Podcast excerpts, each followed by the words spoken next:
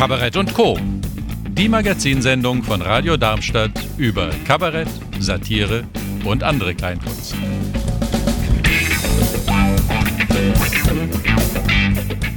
PJ, bist du da? Ich bin da, ja.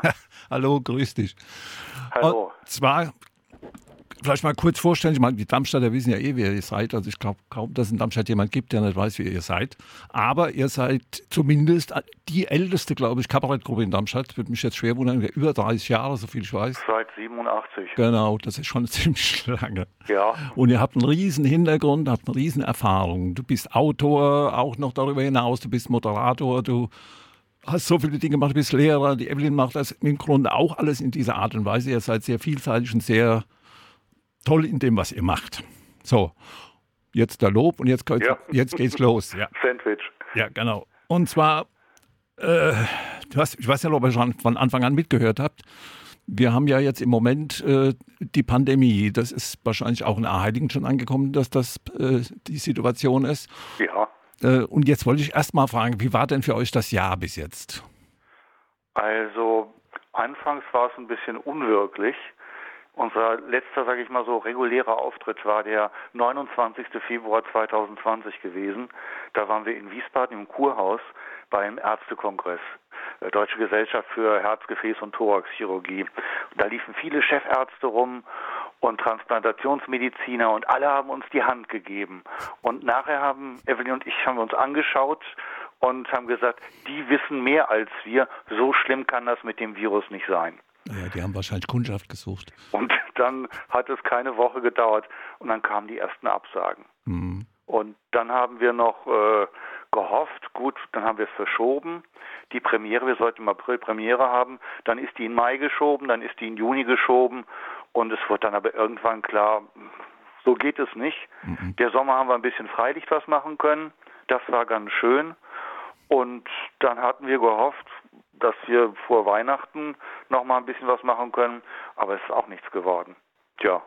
Und jetzt hatte ich letzte Woche einen Anruf von, von Jürgen Keller vom Halb Neun Theater, dass er gerne Plakate hätte. Er rechnet damit, dass wir am 23. April mit einem Jahr Verspätung unsere Premiere machen. Aber ich glaube das noch nicht so. Optimismus auch nicht ganz verkehrt, aber ja, man kann zweifeln, dass das klappt. Aber was heißt das für euch ökonomisch? Habt ihr das gut überlebt? Ihr müsst keine Zahlen nennen, aber man muss ja da durchkommen, wenn ihr keine Jobs mehr habt. Das ist ja euer Beruf. Ja, also als erstes haben wir den Urlaub abgesagt. Wir wollten letztes Jahr das erste Mal nach Schottland, ist ein langer Traum. Das haben wir abgesagt. Als nächstes haben wir unsere privaten Rentenversicherungen beitragsfrei stellen lassen. Wir haben da auch dann im Laufe des Jahres einen Bescheid bekommen. Also das macht schon ein paar tausend Euro. Wenn die abgelaufen sind, macht das aus. Und äh, ja, wir leben sparsamer. Aber im Gegensatz zu dem, was sonst vielfach erzählt wird, wir haben einen Tag an dem komplizierten Corona-Soforthilfeformular gesessen, aber es hat keine Woche gedauert, dann war Geld auf dem Konto. Wir haben eine großzügige Unterstützung, Betriebskostenzuschuss von der Stadt Darmstadt bekommen. Wir haben ähm, von der Hessischen Kulturstiftung Arbeitsstipendien bekommen und wir haben auch ein Projektstipendium bekommen. Und wir haben natürlich auch äh, über Steuerbüro November- und Dezemberhilfe bekommen.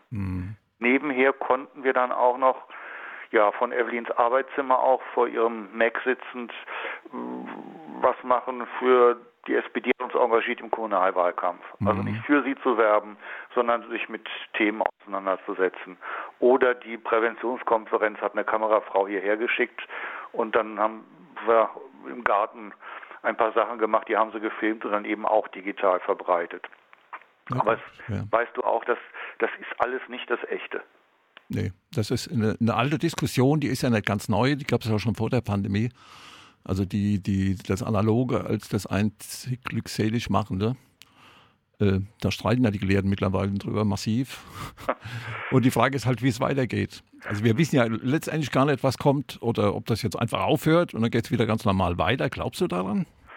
Also ich denke, wenn es, wenn es aufhört, erstmal die Menschen werden noch vorsichtig sein. Dass die dann sofort wieder in die Theater strömen, das glaube ich nicht. Und ich glaube auch, die, nicht alle, aber einige haben doch, äh, wie auch wir, das Geld zusammenhalten müssen mhm. und werden es auch in Zukunft zusammenhalten müssen. Mhm. Und äh, auch wenn unsere Politikerinnen und Politiker immer etwas anderes behaupten, ich glaube es nicht, Kultur ist nicht systemrelevant. Du brauchst im Kühlschrank einen Liter Milch, du brauchst ein Stück Butter, du brauchst ein Brot, aber du brauchst erstmal keine Eintrittskarte. Ja, ja. Also diese Aussage, die erinnert mich immer an das Klatschen bei den Pflegekräften. Das ist genauso, das ist ohne Effekt geblieben. Ja. Klingt gut. Man, man schmückt sich selbst mit der Aussage, aber in der Sache. Ja. Also wir rechnen, wir reden ja auch mit Kolleginnen und Kollegen und die rechnen auch nicht damit, dass äh, in dem Jahr jetzt schon wieder groß das Geschäft läuft. Ich weiß von einigen, die hoffen halt, dass sie Freilicht was machen können. Mhm. Aber es sind ja auch die ganzen Infrastrukturen. Ich, ich weiß vom Roland Hotz, mit dem wir befreundet sind, von der Comedy Hall, der hat halt alle seine Kräfte Servicepersonal erstmal entlassen müssen. Die sind nicht sofort wieder da, wenn die Theater aufmachen. Aber ja. ich denke, die großen Tanker, die ähm, kommen gut durch die Krise. Also die Staatstheater in Darmstadt, Wiesbaden, Kassel. Und ich denke auch die großen Kollegen, also Urban Priol, denke ich, wird sich auch keine Sorgen machen. Und die, ja. die im Fernsehen Engagements haben. Ja. Aber alles so, sag ich mal, ab dem Mittelbau wird es schwer haben. Da wird es eng. Genau, das ist das Problem.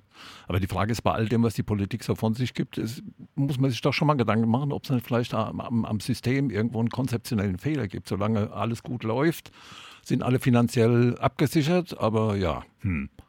Und in dem Moment, wo es ein bisschen wackelt, weil alle so knapp das machen, ist Ende Gelände und dann saufen die Leute ab. Und das kann aber auf Dauer keine Lösung sein. Wir brauchen, glaube ich, schon ein Stück weit eine Absicherung auch der freiberuflichen Kräfte das mehr ist als diese Sozialversicherung, die KSK und so. Das ist zwar alles gut, schön und gut, aber ich glaube, wir brauchen ein bisschen mehr noch als das.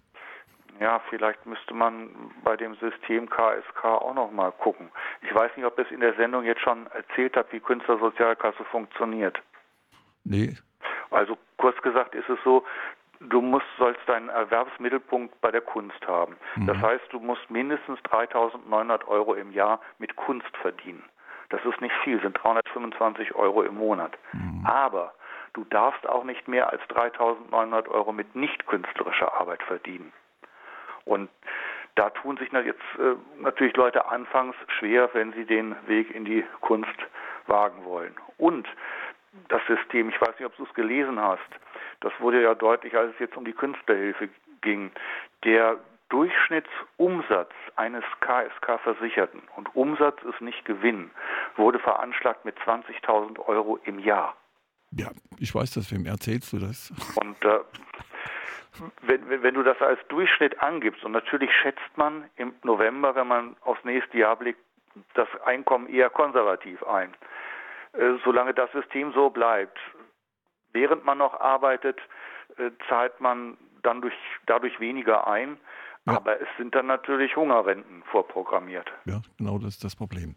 PJ, wir sind jetzt langsam am Ende, weil die Zeit reicht leider nicht. Wir können ja, das jetzt noch stundenlang weitermachen. Liebend gerne sogar. Äh, ich danke dir bis hierher. Wir können das ja bei Gelegenheit mal wiederholen und, ja. und, und, auch vertiefen, weil ich glaube, da ist ein Riesenbedarf. Ich würde mich sehr freuen, wenn wir das machen. Wir sollten euch auch grüßen hier vom Aurel, abgesehen ja, davon. Grüß mir den Aurel zurück, ja. Und auch die anderen von von Radar. Gern, machen wir gerne. Einen Grüße schönen Abend noch. Die, die Evelyn auch, schöne Grüße, ne? Mache ich, bis dann. Bis dann, tschüss. tschüss.